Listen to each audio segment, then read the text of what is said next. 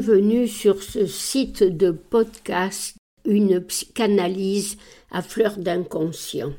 Aujourd'hui, je veux vous parler de ce concept du contre-transfert qui a été inventé par Freud comme un élément tout à fait essentiel de la technique analytique. Il apparaît pour la première fois, posé dans toute sa nécessité, entre les lignes de la correspondance de Freud et de Jung. Freud le définit, dans une première approche, par la façon dont l'analyste est en quelque sorte affecté par ce que lui raconte l'analysant. Mais on s'aperçoit aussi, en lisant ses lettres, que ce concept naissant est étroitement lié à la présence insistante et pas toujours avouée d'un amour qui a été coupable parce qu'interdit entre Carl Jung et Sabina Spielrein. Quand Sabina commence son analyse avec Carl Jung, il a trente ans. Elle a moins de vingt ans. Elle est hospitalisée au Burgosli à Zurich peut-être au cours de l'année 1904. Elle souffre, tel est le diagnostic posé, d'une psychose hystérique grave et qui sera sans doute aggravée par la sollicitude de Jung. Dès les premiers échanges épistolaires de Freud et de Jung en 1906, Sabina se trouve être l'objet de leur intérêt. Mais c'est surtout deux ans après, en 1909, que Jung évoque à nouveau l'histoire de cette jeune étudiante russe parce qu'il se trouve déjà en grande difficulté avec elle. Il est loin, bien loin, d'avoir maîtrisé son contre-transfert. Il écrit à Freud Un complexe me tient terriblement par les oreilles à savoir une patiente que j'ai tirée autrefois d'une très grave névrose avec un immense dévouement et qui a déçu mon amitié et ma confiance de la manière la plus blessante qu'on puisse imaginer. Elle m'a fait un vilain scandale uniquement parce que j'ai refusé de concevoir un enfant avec elle. Je suis toujours resté avec elle dans les limites d'un vrai gentleman, mais je ne me sens pas malgré tout propre avec ma conscience. Il avait en effet de quoi se sentir coupable d'avoir cédé à ses tentatives de séduction. Il semble qu'ils aient été amants. Tout d'abord, Freud est plein de mensuétude pour les phrases analytiques de son ami élève. Je vous prie, lui écrit-il maintenant, de ne pas tomber trop fort dans la contriction et dans la réaction. Pensez à la belle comparaison de la salle, de l'éprouvette qui s'est cassée dans la main du chimiste. De petites explosions de laboratoire ne pourront jamais être évitées vu la nature de la matière avec laquelle nous travaillons.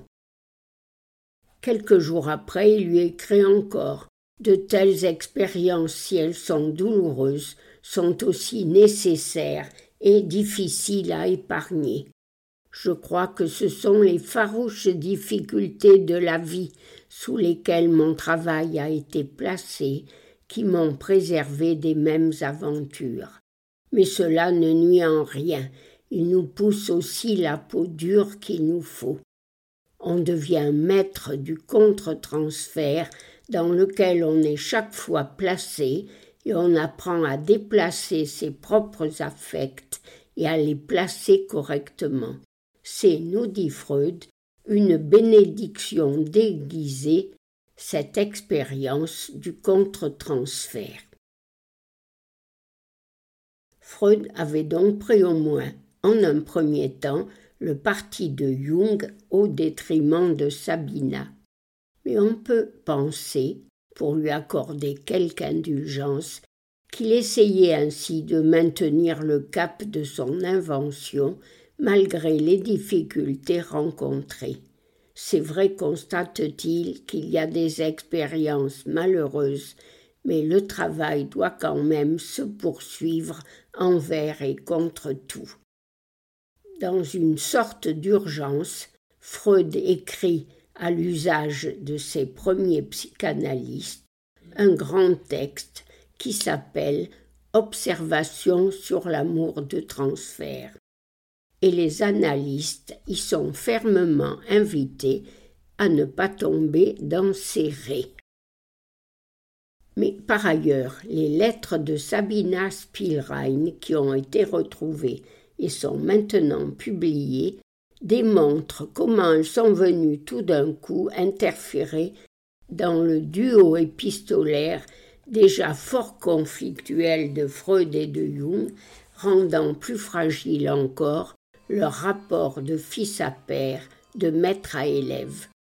On y découvre ce que ce n'est que dans un second temps, et pris me semble-t-il d'une sorte de remords, que Freud prend fait et cause pour elle et contre Jung.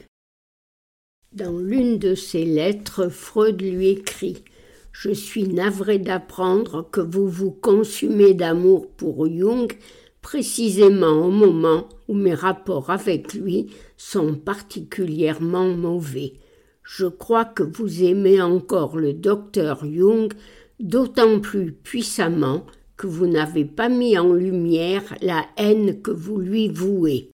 Il semblait au début que ce fût possible lorsque je dus prendre parti lors de notre premier échange épistolaire.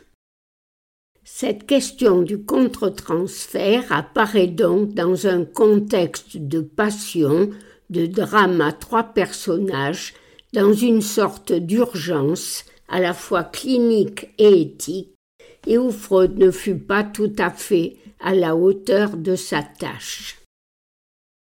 Sabina Spielrein fut donc l'une des analystes à pouvoir évoquer avant Freud ce lieu de la destruction absolue, c'est sans nul doute pour avoir été précipité dans ce champ de la haine entre Freud et Jung.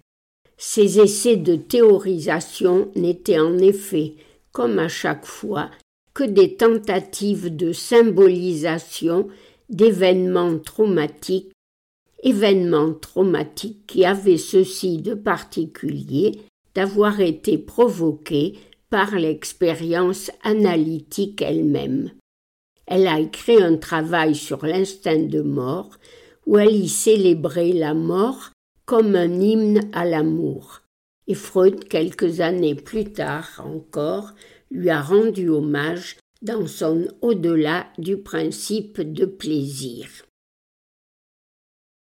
Cependant, si ce néologisme de contre-transfert de l'analyste, décrit par Freud comme une bénédiction déguisée, a été forgé à propos de cette douloureuse histoire de Sabina Spielrein, il ne faudrait pas en déduire que toutes les amours analytiques sont maléfiques.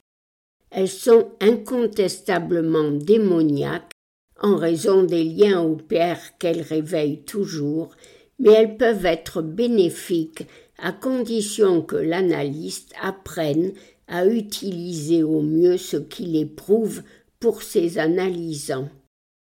Quand l'analyste sait à temps mobiliser ses affects, c'est là que peut naître en tant que tel ce que Lacan a appelé désir du psychanalyste.